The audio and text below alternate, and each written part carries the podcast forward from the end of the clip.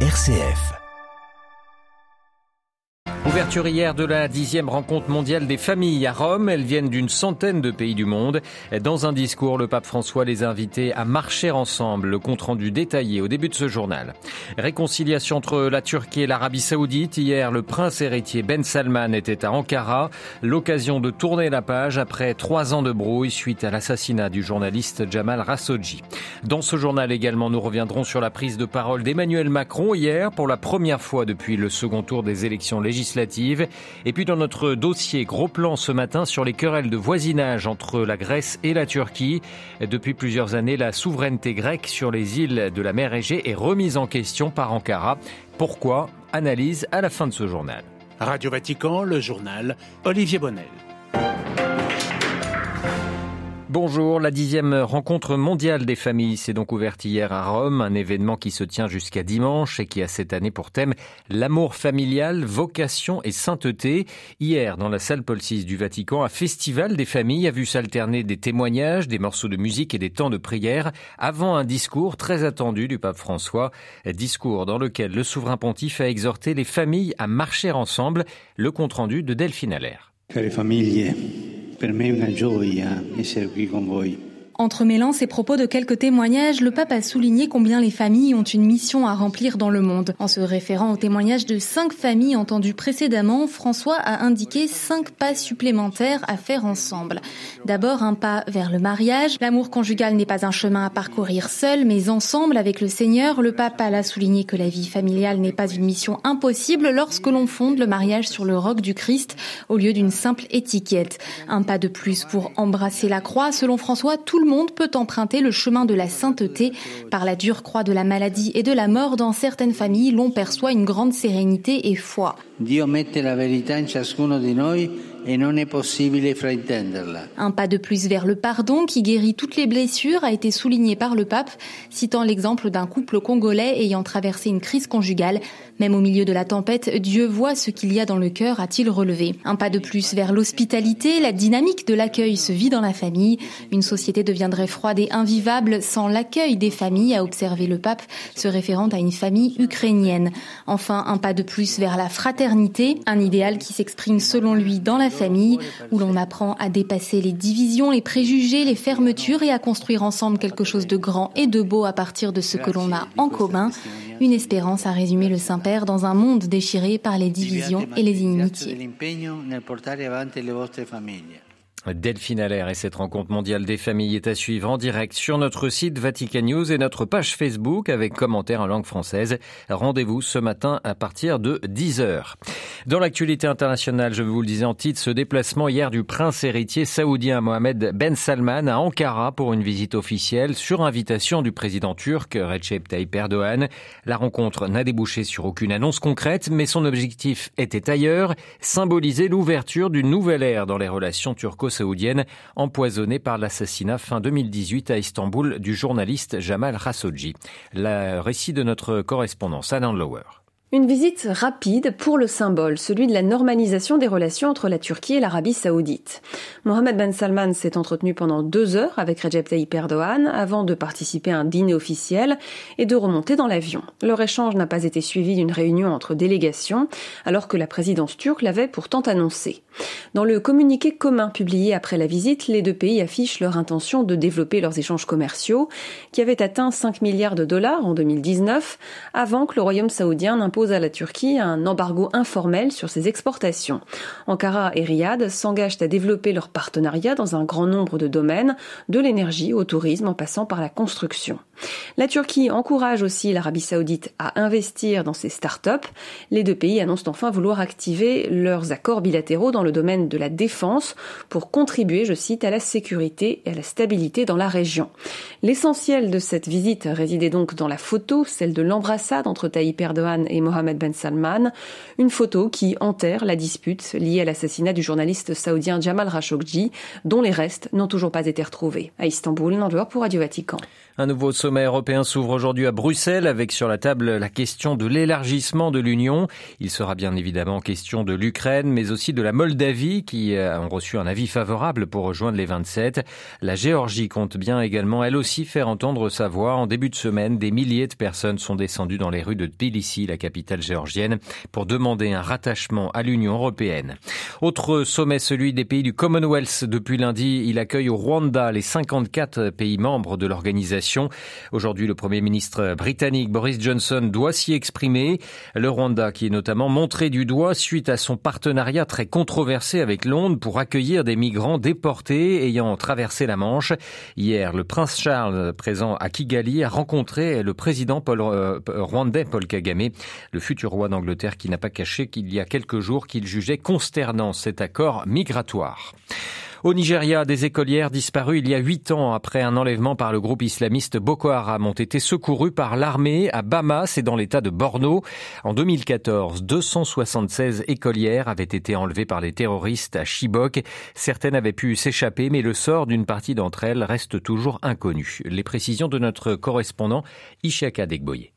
Sur les 276 lycéennes enlevées il y a 8 ans, 57 parviennent à s'enfuir peu après le raid. 107 sont libérés entre 2016 et 2017 et 110 sont toujours portés disparus. En croit les deux lycéennes de Chibok qui ont été libérées par l'armée nigérienne à Bama, plus d'une centaine qui manquent à l'appel ont été mariées de force aux membres de Boko Haram et ont eu des enfants. Hormis les lycéens de Chibok, on se souviendra de Lia Charibou qui a été enlevé par le groupe islamique Boko Haram avec 109 filles de Dapchi le 19 février 2018. Alors que d'autres filles ont été libérées, Léa a été retenue parce qu'elle refusait de renoncer à sa foi chrétienne. Léa est toujours détenue en captivité et a été forcée d'accepter l'islam avant d'être mariée à un haut commandant de Boko Haram. Depuis l'enlèvement des 276 filles de Chibok, de nombreuses écoles ou universités ont été attaquées dans le nord du Nigeria ces dernières années, certaines par des djihadistes, mais surtout par des groupes criminels qui pratiquent des enlèvements de masse contre rançon. Et Adeboye Abuja pour Radio Vatican. En Afghanistan, les secouristes s'affairent toujours pour tenter de retrouver des survivants après le séisme qui a ravagé l'est du pays. Au moins 2000 maisons ont été détruites selon les Nations Unies. Le tremblement de terre a fait plus de 1000 morts et des centaines de blessés. La Corée du Sud a annoncé ce matin débloquer un million de dollars d'aide humanitaire.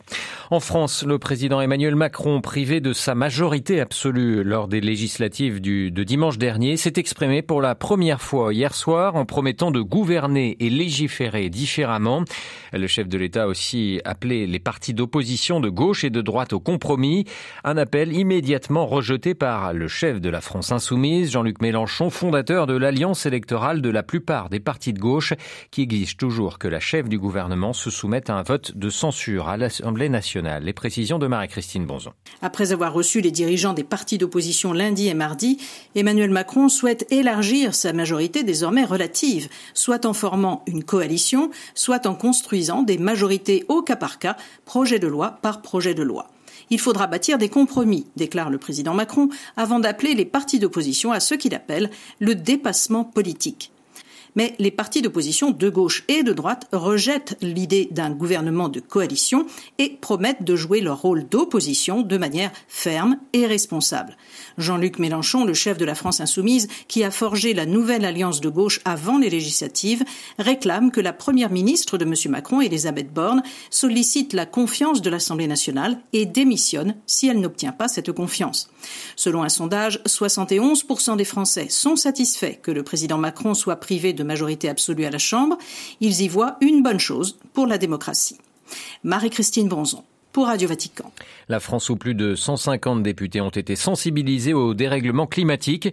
Depuis lundi, en effet, sur l'esplanade des Invalides à Paris, 40 scientifiques se sont mis à disposition des nouveaux députés pour les former aux enjeux climatiques et environnementaux.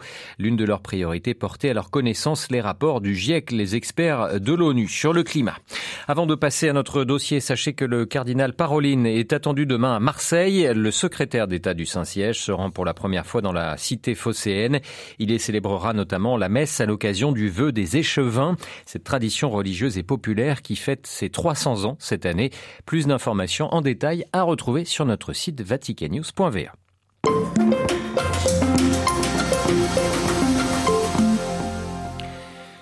La voie diplomatique plutôt que la joute verbale, telle est la préférence affichée la semaine passée par le Premier ministre grec Kyriakos Mitsotakis au sujet de la dispute avec la Turquie sur les îles de la mer Égée. Depuis le traité de Lausanne en 1923 et celui de Paris en 1947, la souveraineté grecque sur ces terres, situées pour certaines à quelques kilomètres seulement de la côte turque, est bien établie et documentée.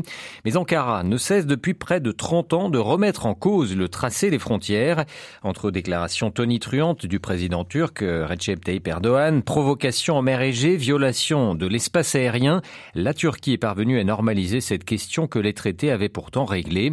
Aris Margelis est spécialiste des questions de Méditerranée orientale à l'université du littoral Côte d'Opale. Il revient ce matin sur ce qui pousse la Turquie à remettre en cause la souveraineté grecque sur ces îles. C'est quelque chose de relativement nouveau. Hein. Ça a commencé très partiellement euh, au milieu des années 90. Donc le fait, si vous voulez, de mettre cette question sur la table est bien sûr pour le moins étrange et en réalité n'a pas de fondement juridique mais uniquement des fondements stratégiques. L'objectif, c'est qu'à partir des années 90, la Turquie, en raison de la fin de la guerre froide, comprend qu'il va y avoir un changement au niveau des relations internationales et par conséquent, elle commence à se voir, à se projeter comme puissance régionale, voire mondiale. Et c'est quelque chose qui s'est cristallisé euh, à l'époque d'Erdogan et qui se cristallise maintenant encore plus. Or, c'est un fait que pour pouvoir être une puissance, euh, tout le monde s'accorde qu'il faut avoir une dimension navale et maritime que la Turquie n'a pas. Par conséquent, pour devenir une puissance navale, elle est obligée de se heurter à la réalité territoriale issue des traités de Lausanne et de Paris et à la conjonction de ces traités territoriaux avec le droit de la mer qui stipule que la terre dominant la mer, les zones maritimes autour des territoires terrestres, y compris des îles, appartiennent à celui à qui appartiennent les îles, donc en l'occurrence à la Grèce. Donc si vous voulez, la Turquie, pour pouvoir devenir une puissance navale, est obligée de faire sauter ce verrou et un des moyens de le faire sauter, c'est de remettre en cause la souveraineté de ces îles. Est-ce que le contexte est opportun pour Recep Tayyip Erdogan? On est dans le contexte de la guerre en Ukraine qu'il ne faut pas oublier. Alors là-dessus, il y avait deux écoles principales. Ceux qui pensaient que justement la guerre en Ukraine et les critiques que s'est attiré la, la Russie à ce sujet-là allait jouer un effet dissuasif sur la Turquie. Pour procéder de la même manière, il y avait la deuxième école qui disait bah non, justement, ça va banaliser la logique expéditionnaire et de défense préventive qu'applique aussi la Turquie en Syrie et en Irak notamment, et qu'elle souhaiterait en réalité appliquer à la Grèce puisque c'est euh, quelque chose qui est parfaitement énoncé. Et évidemment que c'est la deuxième école qui, en tout cas aujourd'hui, semble avoir le plus raison. La deuxième chose, qu'il y a une incertitude encore quant à la manière dont les alliés vont réagir. Et tant qu'il y a cette incertitude, si vous voulez, la Turquie sent qu'elle a de la place pour exprimer ce type de menace. Et un troisième élément qui montre que on est dans un creux dangereux, c'est que la Grèce est en phase de réarmement. Mais c'est un réarmement qui vient de commencer. Par conséquent, les Turcs savent très bien que le jour où la Grèce aura l'armement qu'elle a commandé, ça va être beaucoup plus difficile pour elle de menacer de la sorte et éventuellement, dans un cas de conflit militaire, de dominer. Par conséquent, c'est très dangereux parce que la Turquie pourrait être amenée à agir avant que la Grèce ait le temps de se réarmer. Alors ces tensions, euh, elles exposent euh, les divisions au sein de, de l'OTAN, puisque la Grèce et la Turquie euh, sont membres de l'organisation du traité de l'Atlantique Nord. Que peuvent peser l'Union européenne et l'OTAN dans la résolution de, de ce conflit Je pense que c'est très mauvais de la part de l'Union européenne et notamment de l'OTAN d'avoir une euh, distance euh, égale entre les deux. Parce qu'il faut quand même se rappeler qu'on n'est pas dans une situation de posture égale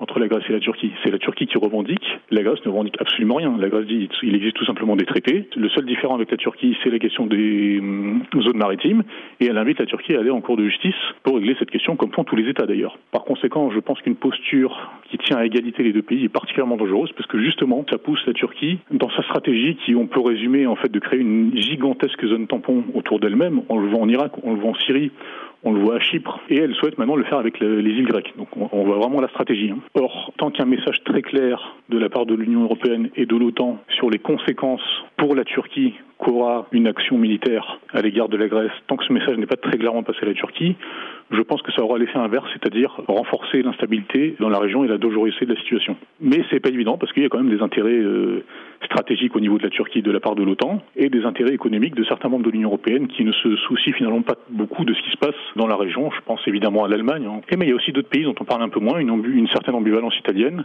et aussi espagnole. Voilà le conflit territorial entre la Grèce et la Turquie autour de la mer Égée à la une de notre dossier ce matin.